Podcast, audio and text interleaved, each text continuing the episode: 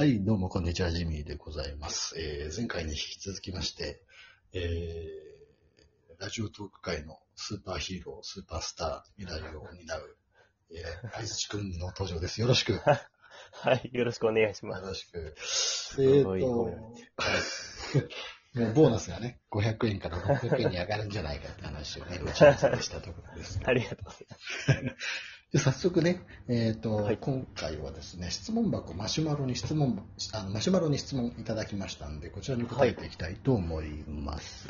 えっ、と、ラジオネーム、ホフパンマンさん。えっ、と、ジミーさんはじめまして。私は外出自粛中の、外出、あ、私は外出自粛中の休みの日によく映画を見るのですが、ぜひ、ジミーさんのおすすめの映画を教えてください。そして参考にさせてくださいと。いうですね、びっくりマークもいっぱい使っていただいた、えー質問をいただいております。えっとね、う映画の話、あれ、あの、あいつちくんは映画見るの、ん。まあ、そこそこですね。人並みだと思います。はい。月に、月に1本とか。まあ、そうですね。1、2本ぐらい。いいねなるほどね。いや、僕ね、あれなのよ、そう。映画、いろんな事情があって、いろんな事情があって、僕もう、あまあ、最近はあれなんだけど、はい十数年映画館にから足が遠のいてた時期があって、ええはい。22、3から35ぐらいまでかな。うーん。もっとか、いや、35ぐらいまでか。そう、だから10年ちょっとね、映画館にうん行かず、映画をほとんど見るね、ことがなく、はい空白のこう、シネマ歴があるんですよ。だから、えホフパンマンさんからの質問に、全く答える要素がないんですよえね。ええすごい。これね、申し訳ない。いや、はいでもね、まあ、一応人並みににもならないけれども、映画を見てはいるので、とはいえね、うん。いや、ここでアルマゲドンいいよとか言ってもしょうがないんで、アルマゲドン知ってる？いや、知ってますよ。アルマゲドンやってたこといくつ？いや、や、僕もあの、金曜ロードショー最初なんで。だったらもう20年ぐらい前だもんね。まあ、大学生の時にそうですよねだからリアルタイムはちょっとわかんないですね。そうですね。すそう。ですよ。まあまあ、中身がすけど20代なんで。はいはい。ブルース・ウィルスがかっこよかった。まあ、えっ、とね、ご紹介したいのは、えーアルマゲドンじゃない。アルマゲドンじゃない。で、えっ、と、うん僕もただ、その、ない、こう、映画歴を、こう、必死で考えながら、何がいいかな、何がいいかなって言って、こう、一時期、こう、単館映画館に、こう、行った時期もあったあので、あ、はい。その時に見て思えていたものをこう出してきたのが1個ありました。で、これがすっげえ古い映画なので、ホフパンマンさうんんいくつかわかんないけど、きっと若い。あの、ラジオトーカー基本若いんで、えっ、と、あれなんですけど、えっとね、はい1997年制作の東映が配給してますね。えーライライライっていう、ライって英語であの嘘っていう意味のね、はいはいはい。LIE、ライ。ライライって3つつながる、えー、と映画なんですよ。で、これがどういう映画かっていうと、えー、と主演が3人いて、3人いてってことなんやけど、佐藤浩市さん、それから豊川悦司さん、そして鈴木保奈美さんというね、豪華キャストでお送りする映画で、で、これ原作があって、えっ、と、中島ラモンっていう、これももう随分前に亡くなってしまった、すごい有名な小説家の方というか、はいこの音楽もやるようなね、すごい多彩な人だったんだけど、その方の本とはもう半ばを、とはもう半ばを過ぎてっていう作品が原作になっている映画なんです。うん。で、うこれどういう映画か、どういう映画かっていうと、えっ、と、メインで出てくるその佐藤浩市さんっていうのが、電算社食のオペレーター。もうわかんないでしょ？電算、電算社食って言電っても線社食。はい。社食って言っても、もうもはやに、えーね、20代の、えー、相づち君はもはや相づちが打てないぐらいにわからない。そのね、えーと昔は、今は、今はえっ、と、印刷うん。上に、えっ、と、印刷、印刷会社に、えっ、と、自分たちで作ったワードとかのファイルを送れば、はい。うーんと印刷できちゃうわけですよ。それこそ家にあるプリンターでも印刷できるでしょ、だけど昔は印刷なんてのは、こう、印刷会社でしかできなかったわけですよ。で、そこに、はい。はいちょっと細かいことは抜くけど、必要なその工程で、社食っていうのが一つ必要だったんですよ。はい。今はもうパソコンからプリンターで直結なんだけど、昔は手書きの文字から、まあ、その前はね、活字を拾ってね、こう、版を組んでみたいなんだけど、その、なんていうのかな、はいはいまあ、必要な工程だったわけです。で、まあ、その社食のオペレーターの肌、えっ、と、佐藤浩一扮する肌野と、えー同級生、そこにね、肌野さんのところに、突然こう、はい。同級生と名乗る相川という、相,、えー相川翔じゃないや、豊川悦司扮する相川さんっていうのがこう、ここに来るんだけど、その人が詐欺師なの。で、はい。一流の詐欺師かというとそうではなくて、すげえ二流三流の、うんもうへ下手めの詐欺師で、した稼ぎもないような。で、そいつが今度はその肌野のところに転がり込んで、何かやろうかって言ってくるんだけれども、はい。そこで、あの、あるね、印刷会社とこう懇意にする仕事をしてるから、肌野ってその佐藤浩一さんは。うん。その、えー電産社食のオペレーターの肌野が印刷会社から持ちかけられた、えーまあ、こうプレゼンの話に、えーはい。詐欺師である豊川悦司がこう自分がさもお専門家であるかのように入っていくわけですよ。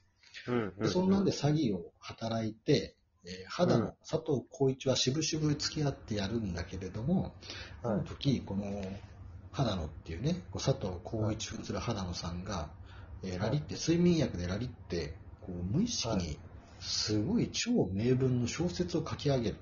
でその書き上げたその小説はを、幽霊が書いた小説だと、さらに、あその豊川悦司扮する詐欺師がこうアイデアを働かせて、えーはい出版社に売り込みに行くわけですよ。はい。で売りはい。込みに行っはい。て、ですこんな幽霊が書いた小説なんてのは珍しいだろうってことで、こう一攫千金を狙うんだけども、そこで出てくるのはが出版社の編集者である鈴木保奈美が出てくると。うん。うん。鈴木保奈美によって、あっという間にその幽霊が書いた小説だということがバレるんだけれども、その鈴木保奈美も、お前ら何者だと。私も一枚かませろってことで、3人で、その はい。こう、ラ、睡眠薬でね、ラリって書き上がった小説をはい世に出そうっていうことで、えー一発やるわけですよ。で、そこでこう行われる人間模様が、まあ、すごい面白い。うん。で、えこれって詐欺師のがこう主役になって出ていく話なんだけれども、話の筋としては、結構その、なんていうのかな、あその3人ともこう孤独か孤独感をすごい感じながら、なんかその劣等感も持つし、すごい孤独感も持っていて、その世の中でいうすごい主流を歩いているわけではないんだけれど、なんかその、それに対して反発があるわけでもなく、でもなんかその自分たちのその孤独が何とも言えない、なんだろうな、こう、もやもやとしてあるわけですよ。うんでそこにこうちょっとこう刺激的なこう詐欺っていうものが加わって、えー人がね、こうガーッと動いていくわけです。ですっげえ大層なストーリーでもないんだけれども、なんかね、こうはい引き込まれていくのがこの映画で、あのよくあるのが、はい原作とその映画って、まあすごい似せて作ってくれるのってすげえありがたいけど、すげえなんか乖離しちゃって、すげえつまんねえみたいなのってあるでしょ、ああ、はい、ありますね。僕も見た中で、あの、宮部みゆきの超大作の後半っていうのが、はい、はい、はい。当時スマップの中井くん主役でこう映画化されたんだけれども、はい。もう、あの映画がすげえダ作で、うん。あの、これ見てもらうとわかるんだけれども、もうラストがもう衝撃的にダ作なんですよ。へすごい、これもね、で、原作を読んでから見た人は本当に超ショックを受ける。で、そういうことではなくって、で、僕はその映画がすごい楽しかったから原作も買ってきて読んだんだけれども、もう本当に原作をすごい忠実にこう再現していて、この原作のこの中島ラモの持ってる空気感をすごいね、こうん。う映像化してくれていると。で、プラス映像のこう良さみたいなものもあってね、もうすごい面白かったんですよ。あの、これはね、ぜひね、あの、まあ、結構ネットで調べても、あの、なんだろう、評価は意外とね、高かったりする。名作名作とかで言うとあれかもしれないけど、まあまあ、あの面白い映画だったっていう反応が多くて、ぜひね、このホフパンマンさん、この、はい。すげえ僕、緊張、あの、相づちや2回目緊張しながら喋ってるから、すげえ筋伝わったかわかんないんだけど、あの、興味持ってもらえたらわかんないんだけど、あのこれすごい面白かったね。何度もね、あの、はいこう人に聞かれると、あ、こんな映画あったよって、あの映画の話と僕見てなかったからしないんだけど、こう映画の話になるとこんな映画あったってするのがこのライライっていう映画なうんんですよね。うんこの映画の致命的な点が一個あっ。はい。この映画、DVD 化されてないんですよ。見れない。だから、あの、レンタルビデオ屋の、レンタルビデオ屋とももはや言わないけど、もうはい行って隅っこの VHS があれば見れるという超ラッキーな、なんていうかな、なんだろう、もうそういう世の中の隠れた、なんだろうな、その埋もれてしまった作品の一つ。うんうんうん。アマゾンプライムとかね、いろいろなこう最近の動画配信サービス探しても一切ないです。見れませんない。そう。あの、ごめんなさいね、ホフパンマンさんで、合図中ね、ここまで聞いて、まあ、見ようとも思わなかったのかもしれないけれども、しかも、見ようと思ってもう見れないっていう、大変申し訳ないことなんですが、これはまあ、あの、ちょっとね、はい。えー配給元の東映とかですね、えーそちらにぜひ、うんえー、単眼賞をみんなで、えー、運動がこう盛り上がってくればいいなと思う次第でございます。そんな、すごいな。これ怒られるから、オーパーマンさん、せっかくいや面白そうだなと思ったら。ああ、そうですか、そうですか。まあ、原作のね、はい半ばを過ぎてという、この中島ラモさんの本は、えーこれ手に入りますので、ぜひ、えー手に取って読んでみてもらえればいいかなと思います。あ、もうすげえ、はいすげえ時間は短いなっていうまだ、じゃあ、12分になっちゃうので。はい。はい。ということで、えー質問受け付けてますので、ぜひ皆さん質問をお寄せください。では、はいえー、日々でございました。ありがとうございました。ありがとうございましどうた。も。